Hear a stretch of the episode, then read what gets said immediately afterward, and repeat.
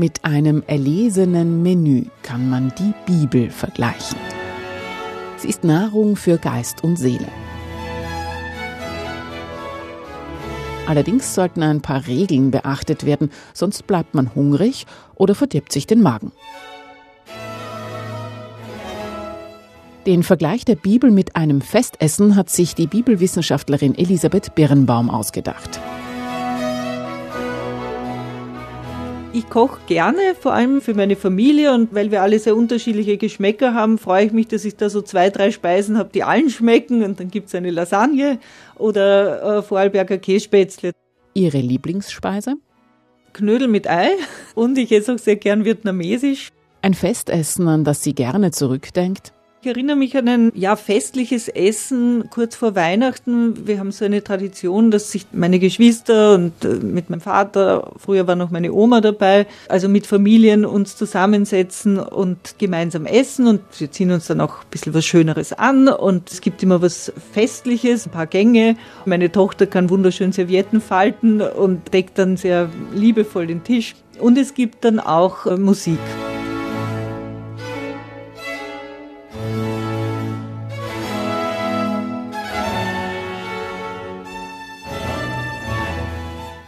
Elisabeth Birnbaum ist Direktorin des österreichischen katholischen Bibelwerks. Sie hat im Wiener Domverlag ein Büchlein über die Bibel als Festessen geschrieben. Es hat den Titel Die Bibel ist eine Forelle. Elf Gänge zu einem gesunden Bibelverständnis. Wenn man darin liest, merkt man, die Bibel ist nicht nur eine Forelle, sondern auch ein Schweinsbraten, ein Aperol Spritz und eine Wiener Melange. Es geht mir nicht nur darum, den Inhalt von der Bibel zu vermitteln, sondern wenn ich Bibel lese, brauche ich auch ein bisschen ein Grundverständnis, was das für ein Buch ist. Also diese Frage, die man in der Wissenschaft mit Hermeneutik bezeichnet. Und Hermeneutik ist natürlich ein sehr sperriges Wort und nicht unbedingt anziehend für Laien. Und ich habe mir überlegt, wie könnte ich ein angemessenes Bibelverständnis oder das, was ich darunter verstehe, so vermitteln, dass es gut verständlich ist und, und gut angenommen werden kann. Und da habe ich mich natürlich von der Bibel selber auch inspirieren lassen und ich habe immer bewundert, wie Jesus die schwierigsten theologischen Inhalte in einem einfachen Gleichnis geschildert hat. Also der Schatz im Acker oder was auch immer. Die, die Königsherrschaft Gottes, die Basileia, wie vermittelt man das? Und er bringt dann ein, ein einfaches Gleichnis und dadurch wird es verständlich. Die Bibel ist Nahrung für Geist und Seele. Was lag da näher, als die Bibel mit einem Essen zu vergleichen? Schon in der Bibel selbst wird dieser Vergleich aufgestellt. Der Prophet Ezechiel soll eine Schriftrolle essen. Also zu Beginn seines Wirkens ist er aufgefordert worden, die Schriftrolle zu essen. In Ezechiel 3, Vers 3 heißt es, Menschensohn, gib deinem Bauch zu essen, fülle dein Inneres mit dieser Rolle, die ich dir gebe. Ezechiel aß sie und sie wurde in seinem Mund süß wie Honig. Und erst danach, nachdem er das gegessen hat, wird er dann zu seinem Volk geschickt. Und das, das hat mir gut gefallen, weil ich mir gedacht habe, ja, zuerst musst du selber die Bibel richtig genießen, wenn ich das jetzt im übertragenen Sinn auf die gesamte Bibel hin auslege, bevor ich in die Welt hinausgehe und die Botschaft Gottes verkünde. Also zuerst mal selber verinnerlichen. Essen und verinnerlichen. Das war auch der Zugang der Kirchenväter in den ersten christlichen Jahrhunderten. Sie empfahlen die Ruminatio, das Wiederkäuen. Das war in der kirchlichen Tradition ganz wichtig, dass man Bibel immer wieder wiederkäut, also bei sich behält, verinnerlicht, immer wieder aufnimmt, immer wieder aufgreift. Also ein längerfristiger Prozess, dass man damit nicht einfach so einmal reinschlingen und Schluss, sondern dieses Wiederkäuen, diese Ruminatio. Im Englischen gibt es diesen schöne, schönen Begriff Learning by Heart, also etwas nicht einfach auswendig lernen, das ist für uns ist das so etwas Äußerliches, sondern Learning by Heart, also im Herzen sickern lassen. Und wenn ich das im Herzen habe, dann kommt es mir leichter mal in meinen alltäglichen Situationen plötzlich in den Sinn. Ein Prophet, der die Bibel isst, die dann nach Honig schmeckt, und ganze Generationen, die die Bibel wiederkäuen. Hier ist eine Bemerkung fällig. Es geht immer nur ums Essen im übertragenen Sinn. Die Bibel ist eine Forelle, bevor wir endlich klären, warum noch eine andere Feststellung. Beim Vergleich mit dem Essen verwendet Elisabeth Birnbaum nie den Hamburger aus dem Fastfood-Lokal, keine Kartoffelchips und auch keine Hotdogs. Das Bild Essen ist natürlich das eine und das Bild, warum es ein Festmahl ist, sagt schon, dass für mich die Bibel ein besonderes Buch ist. Also das ist eben kein Fastfood im übertragenen Sinn. Das ist nichts, was ich mir einfach einmal so reinwürg. Das ist ein Buch, dem ich eine Haltung und eine Achtung und eine Wertschätzung geben muss.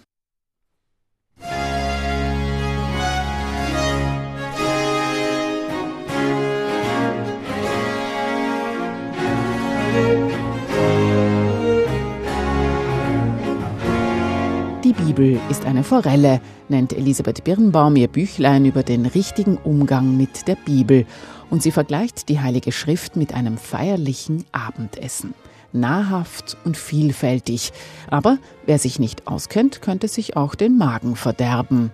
Ein fröhliches Buch mit einer ernsten Note. Es gibt und gab in der Geschichte eben auch schlimme Folgen eines verkehrten Bibelgebrauchs, bei dem Menschen umgekommen sind. Aber dazu später. Die Bibel ist zuallererst noch keine Forelle, sondern ein Aperol Spritz. Ich habe elf Gänge in diesem Buch und habe eben mich bemüht, jeden dieser elf Gänge dieses Festmahls mit der Bibel zu vergleichen. Und eben der erste Gang ist der Aperitif und das ist eben bei mir zufällig ein Aperol Spritz, aber sagen wir mal ein Aperitif. Was ist ein Aperitif? Das ist eben etwas, was ein festliches Mahl eröffnet. Also ich komme dahin zu einer großen Einladung und dann bekomme ich ein Aperitif serviert. Also das heißt für mich, der Gastgeber oder die Gastgeberin, die hat mich erwartet, die begrüßt mich freundlich. Und so ein Aperitif, da weiß ich dann, ja, jetzt stelle ich mich ein auf etwas Längeres. Also ich werde später dann hoffentlich noch was zu essen bekommen. Ja? Also ich stelle mich auch ein, dass das jetzt, dass ich mir da Zeit nehme. Und ein Aperitif soll mich auch ein bisschen in die Vorfreude auf dieses, was da jetzt kommt, auf dieses Festmahl versetzen. Und insofern habe ich das eben mit der Bibel verglichen, weil auch die Bibel ist ein Zeichen, dass mich der Gastgeber, in dem Fall Gott, nicht vergessen hat. Der hat was für mich vorbereitet. Es ist etwas, was ich eben nicht lümmelnd irgendwo einnehme, sondern das versetzt mich schon in so eine Feststimmung. Ich weiß aber auch, dass das noch nicht alles ist. Und so ist für mich auch die Bibel. Die Bibel bereitet mich erstmal auf mein Leben vor. Die Bibel ist das, was mich in die richtige Haltung und Stimmung für mein Leben versetzt. Die ist jetzt kein Selbstzweck an sich. Und es ist natürlich auch für mich wichtig, dieser Punkt, dass ich mir Zeit nehme. Die Bibel ist ein Aperol Spritz, sagt Elisabeth Birnbaum. Es folgen ein Gebäckkörbchen, ein Vorspeisenteller, eine Suppe, schließlich die Forelle. Warum ist sie eine Forelle? Da ist der Vergleichspunkt folgender. Wenn mir ein Fisch serviert wird, dann sollte ich wissen, wie man Fisch isst. Der Kellner kommt jetzt nicht und sagt, Achtung, das ist jetzt ein Fisch und Sie müssen den Kopf runterschneiden und Sie sollten die Gräten nicht mitessen und Sie sollten vorher und so weiter, ja? sondern er stellt mir diesen Fisch hin, wenn ich ihn bestelle. Und wenn ich nicht weiß, wie man so einen Fisch isst, wenn ich glaube, den isst man so wie einen Vanillepudding, dann kann es problematisch werden. Dann könnte ich entweder wie bei einem Pudding das so in mich hineinschlingen, dass ich dann tatsächlich an einer Grete ersticke. Also das ist ein Vorwissen, das ich nicht vom Kellner bekomme, sondern das muss ich mitbringen. Und genau das kann man auf die Bibel umlegen. Natürlich kann ich jedem die Bibel in die Hand drücken, aber auch hier lohnt sich oder ist es sogar wichtig, dass ich ein bestimmtes Vorwissen habe, was das für ein Buch ist, damit ich eben nicht an einer Grete ersticke, übertragen gesprochen. Also das heißt, ich sollte wissen ein bisschen was über diesen Lebensraum dieser biblischen Erzählungen, über die Art, wie Bibel erzählt, damit ich zum Beispiel eben nicht glaube, bei diesen äh, Schöpfungserzählungen geht es jetzt um einen naturwissenschaftlichen Tatsachenbericht und dann sehe ich aber die zweite Schöpfungserzählung, da gibt's Unterschiede und dann ersticke ich gleich an der ersten Grete, weil ich sage, ja Hilfe, da, da ist ja ein Widerspruch, das stimmt ja so nicht und so weiter. Also ich muss verstehen, dass die Bibel anders erzählt und andere Wichtigkeiten hat als, sagen wir, unsere Nachrichtensendung. Ich kann dann besser die Bibel von einem Märchenbuch unterscheiden oder von einem Augenzeugenbericht oder von einem Geschichtsbuch in unserem heutigen Sinn. Und umso mehr ich Ahnung habe, was Fisch ist eben oder wie man den isst und wie sich das unterscheidet zu anderen ja, Speisen, umso mehr habe ich auch davon, weil dann kann ich wirklich mich auf dieses Fisch, Fleisch konzentrieren und muss nicht dauernd an irgendeiner Grete und einem Schwanz oder einem Auge herumwürgen. Die Bibel ist eine Forelle und man sollte die Gräten nicht mitessen. Die Bibel sei aber auch ein Schweinsbraten. So ein weiterer Vergleich von Bibelwissenschaftlerin Elisabeth Birnbaum. Wie bitte? Ein Schweinsbraten? Ist das nicht viel zu fett und außerdem nicht koscher? Ja, also dazu muss ich natürlich sagen, es gibt weder einen Aperol Spritz in der Bibel, noch gibt's eine Melange, noch gibt's ja, Fisch gibt's natürlich schon. Das meint jetzt nicht, dass es diese Speisen in der Bibel gibt, sondern ich vergleiche diese einzelnen Speisen, weil das aus unserer Lebenswelt herkommt, mit der Bibel und zeige daran, was, welche Punkte mir wichtig sind. Und der Schweinsbraten, das Interessante an so einem Schweinsbraten ist, dass er ja heutzutage eigentlich aus der Mode gekommen ist. Also das ist etwas, was in früheren Zeiten als etwas sehr Wichtiges, Gesundes, Nahrhaftes für eine bestimmte Bevölkerungsschicht, vor allem für die, die hart arbeiten und körperlich hart arbeiten und so weiter. Also das wurde durchaus als etwas Gutes und auch Gesundes in gewisser Weise verstanden. Und heutzutage, nicht nur, dass wir sagen, ja, um Gottes Willen viel zu viel Kalorien und ist ungesund, haben wir auch noch die, die Tierethik-Debatte. Also wir haben natürlich ganz andere Schweine und, und äh, mit all diesen Dingen ist für uns heute ein Schweinsbraten etwas, was wir eher argwöhnisch beäugen, sagen wir mal. Also ich will damit sagen, dass sich auch in unserer Essenskultur viel verändert hat.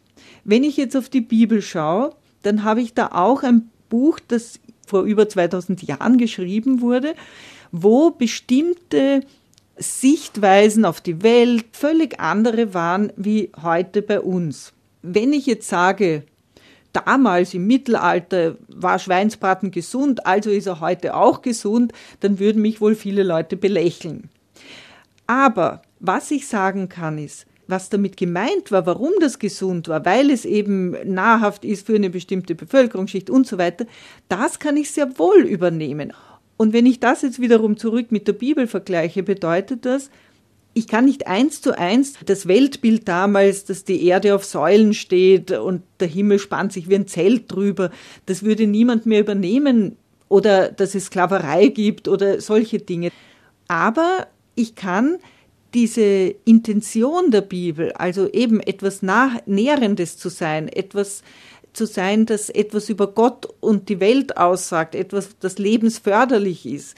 Diese Intention, die bleibt aktuell. Und diese Unterscheidung, was ist das, was überzeitlich gültig ist und das, was eben zeitbedingt heute nicht mehr so eine Bedeutung hat also was ich nicht eins zu eins nachleben kann, die bleibt uns eben nicht erspart. Also ich muss immer wieder darum ringen. Soll ich einen Schweinsbraten essen oder nicht? Soll ich nur selten einen essen, nur eine kleine Portion und besser das Fett wegschneiden? Und soll ich auf das Tierwohl achten? Ein ständiges Ringen wie Umgehen mit Textstellen aus vergangenen, oft kriegerischen Zeiten und patriarchalen Kulturen. Übrigens, die Bibel ist auch ein Semmelknödel, eine schöne runde Sache, aber man sollte mit dem kugelförmigen Ding nicht auf andere schießen, sprich die Bibel als Waffe gegen andere einsetzen.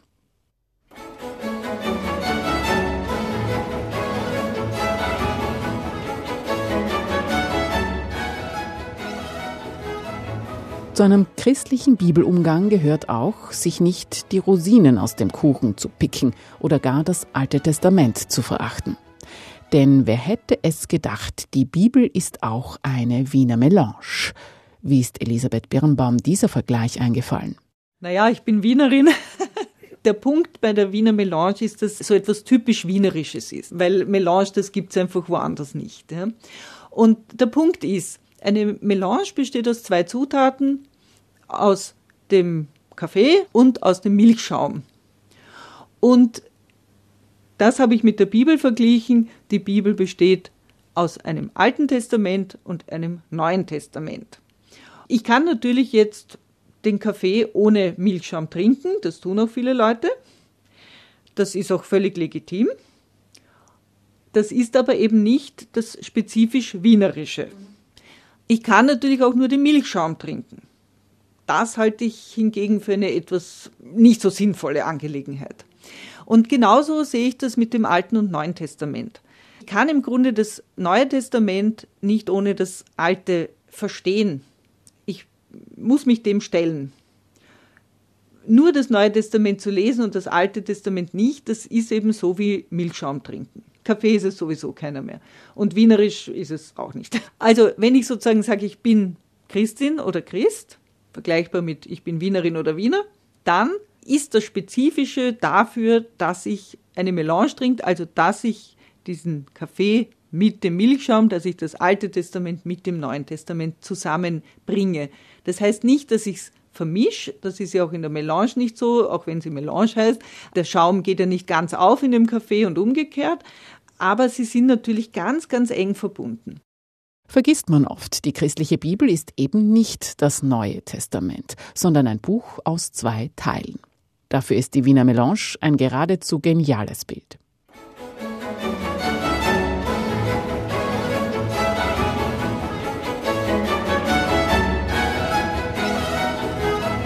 Der humorvollen und fantasievollen Bibelwissenschaftlerin ist aber noch ein letztes wichtig.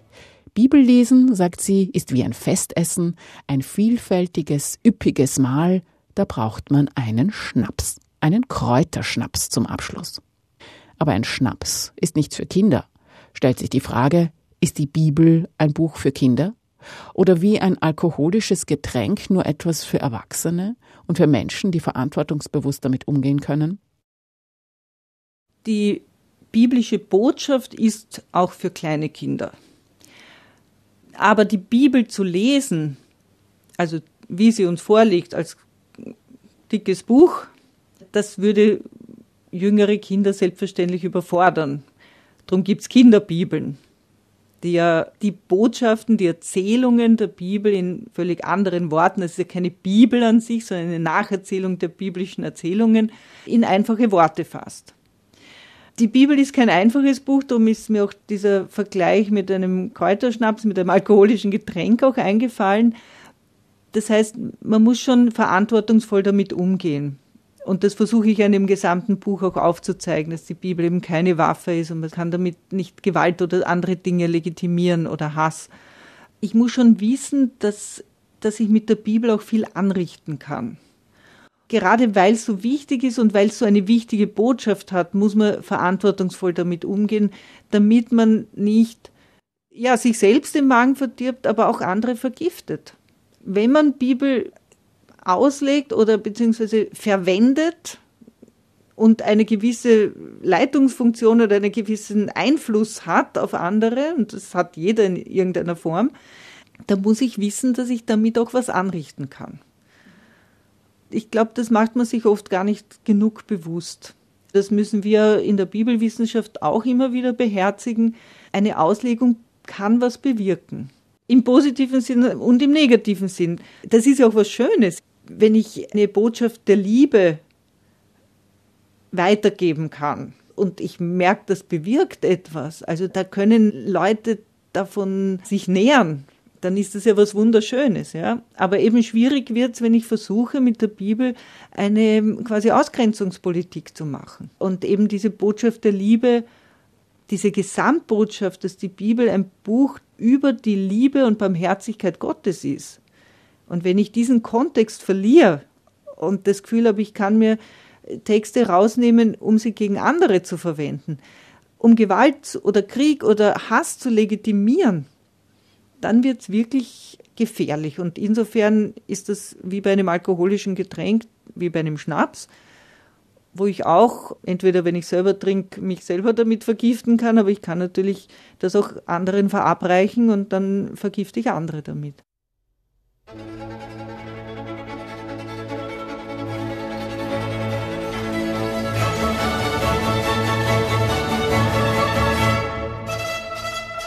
Die Bibel ist eine Forelle. Elf Gänge zu einem gesunden Bibelverständnis.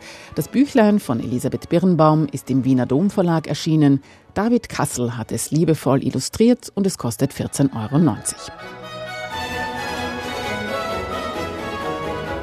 Fürs nächste Festessen, sprich Bibellesen, ganz kurz einige wichtige Regeln, damit man sich eben nicht den Magen verderbt. Begegne der Bibel mit Achtung und guten Manieren. Schling die Bibel nicht hastig in dich hinein und verniedliche sie nicht. Beachte die unterschiedlichen Textsorten und wie sie verstanden werden wollen. Versetz dich in die Zeit der Bibel, aber übernimm nicht ihre Sitten. Verwende die Bibel nicht als Waffe gegen andere. Verachte das Alte Testament nicht. Überlagere die heilsame Botschaft der Bibel nicht mit deinen Vorurteilen.